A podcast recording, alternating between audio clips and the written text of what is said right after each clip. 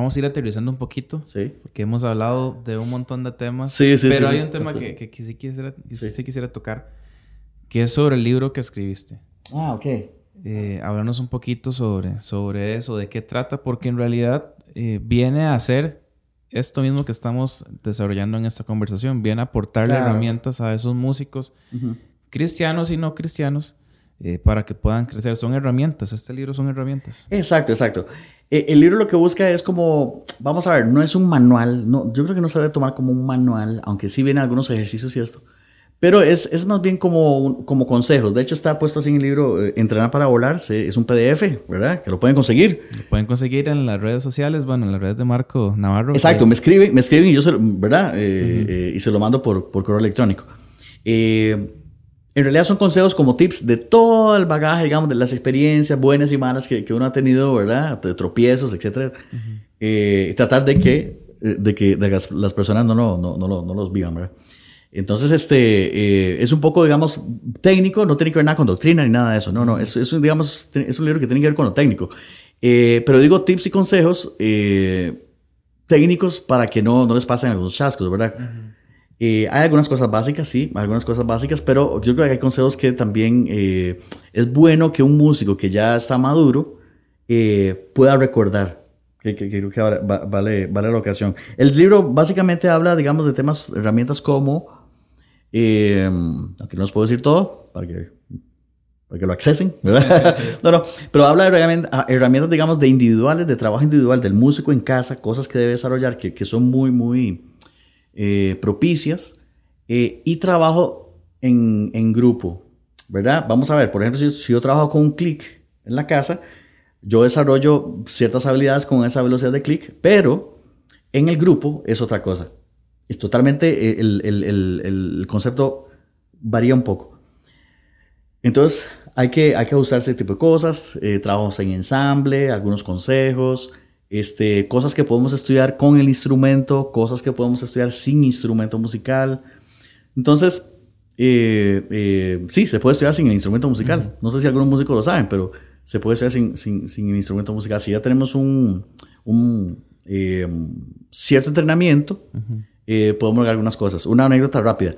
Horowitz, Horowitz era un pianista clásico y por cuestiones de la vida él tenía que hacer un concierto en Japón y de repente tenía que hacer uno en Nueva York. Pero resulta que entre ese lapso de tiempo no tenía mucho tiempo para estudiar, sino que tenía que ir prácticamente al concierto con un programa diferente. Entonces cuentan, la historia cuenta de que mientras él va en el avión, él saca la partitura, el avión, y él va en la mesita, donde, ¿verdad? Donde sirven la comidita y todo esto, él va practicando la digitación. Claro. ¿verdad? Y va, va viendo ahí los intervalos, etcétera, acordes, eh, eh, cadencias, etcétera. Entonces, él, eh, hay un trabajo mental, ¿verdad? Sin tener el piano. Tengo una preguntita que se la hice ahora eh, antes de grabar. Ajá. Phil Collins, Lo de Phil Collins. cuénteme. Eh, ¿Qué es? ¿Una anécdota que anda por ahí? Una- ¿Qué, un, mito, un mito por ahí que me contaron, pero no sé. No, no, no. Quiero corroborarlo. Ya, ya, yo te voy a dar la, aquí te voy a dar la, la, la- la ex- exclusiva. No, no, mira. No, no, lo, lo, lo que sucedió es que nosotros tocamos, tuve una oportunidad, como, estando con Ruben Blade en el año 2002, por ahí, de tocar en, en, en este lugar en Suiza que se llama el Festival de Montreux. Es en Suiza.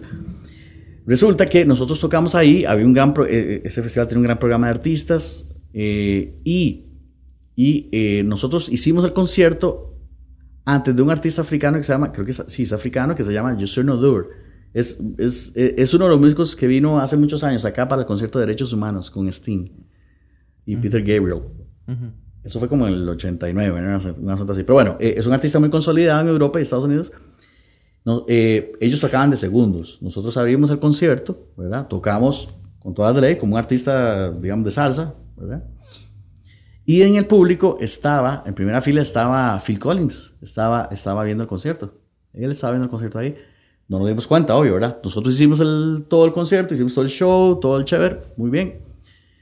Y ya, terminamos, pum pum, y nos vamos para el camerino. Y entonces en el camerino, eh, de, empieza el, el vacilón, ¿verdad? Los comentarios, mira, man, que, que no entraste aquí, mira, que, que, man, qué rico el solo que te hiciste, que qué rico.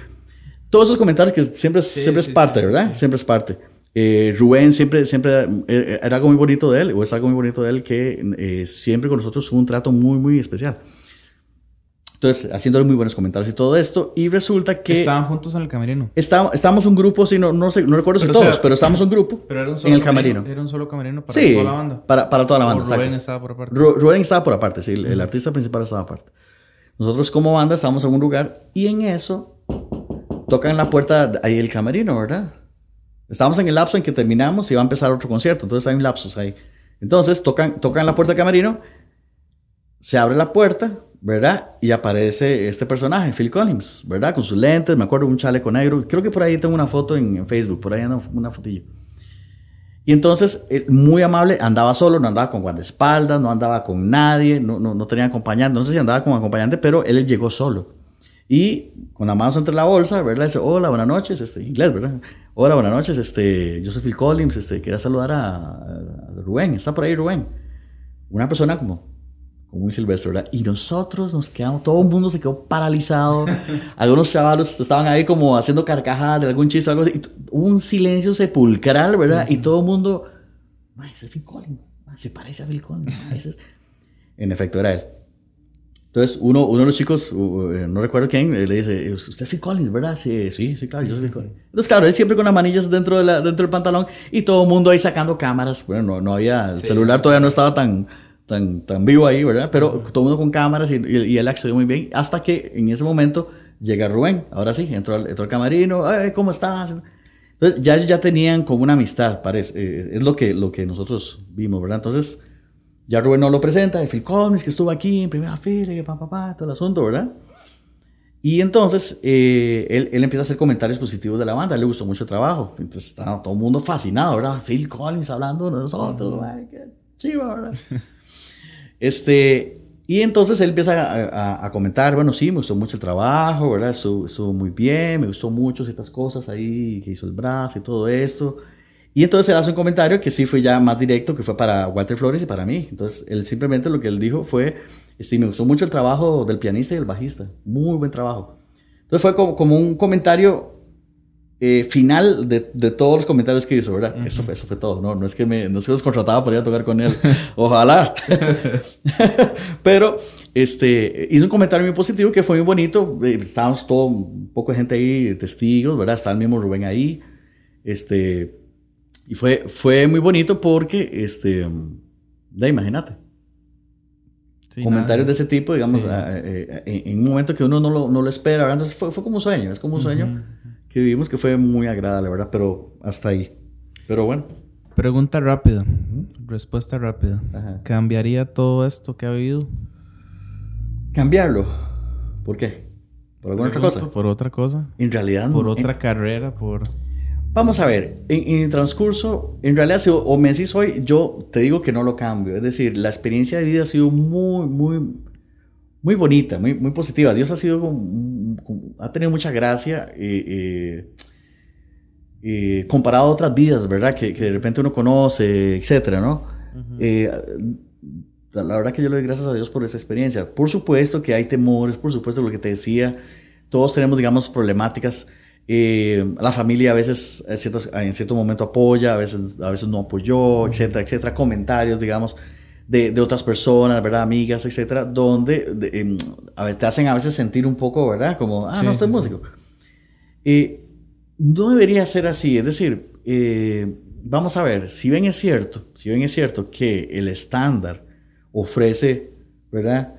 Ciertas, digamos que ventajas o beneficios, ¿verdad? Tener un salario eh, fijo, ¿verdad? Ciertos pluses, etcétera, vacaciones, entonces trabajar acá no lo es tanto, no lo es tanto, hay, hay sus periodos, periodos duros, tengo que decirlo y honestamente lo digo, pero ha valido la pena, ha valido la pena en muchos, en muchos aspectos, no solamente la, la parte, digamos, de alimentar ego y eso, no, no me refiero a eso, me refiero a, a ver, digamos, a tener logros de, de metas que yo me fijé estando, estando jovencito.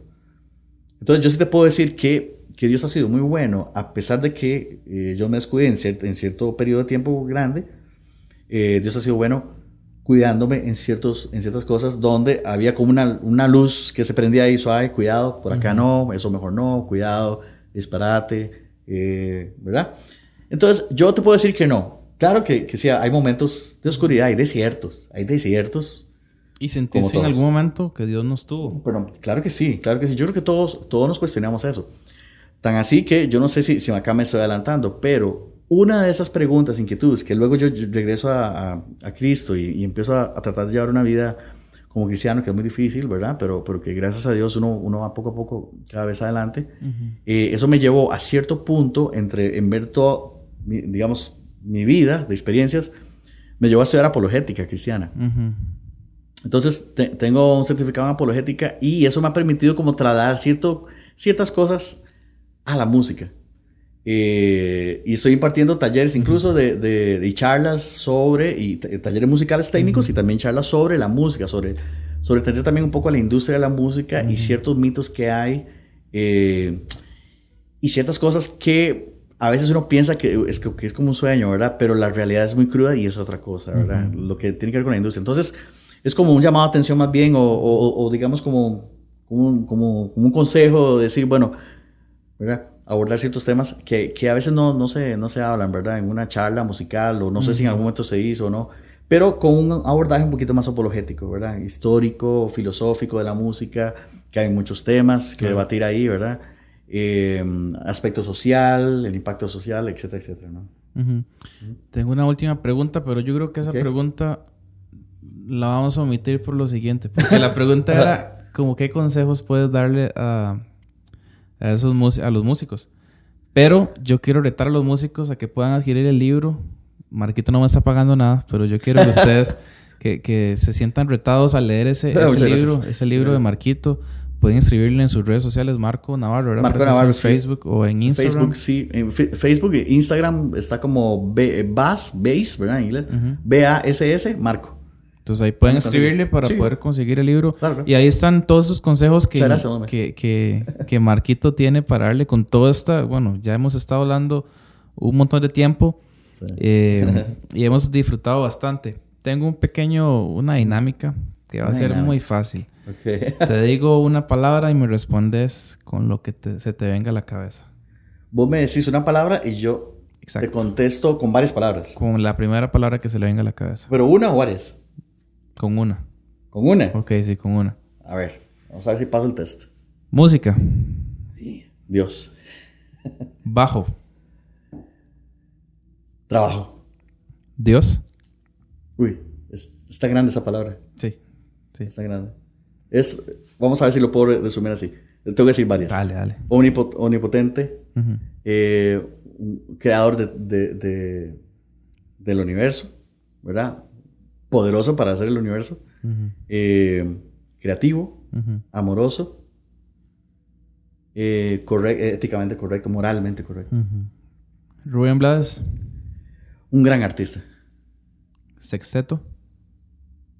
Compas. Televisión. Y super recurso.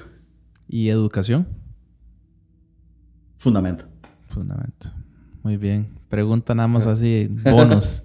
¿Hay posibilidad de algo nuevo con Rubén, con el sexteto? Eh, hay, no sé si, si aquí pecaré de, de, de, de um, alguna noticia.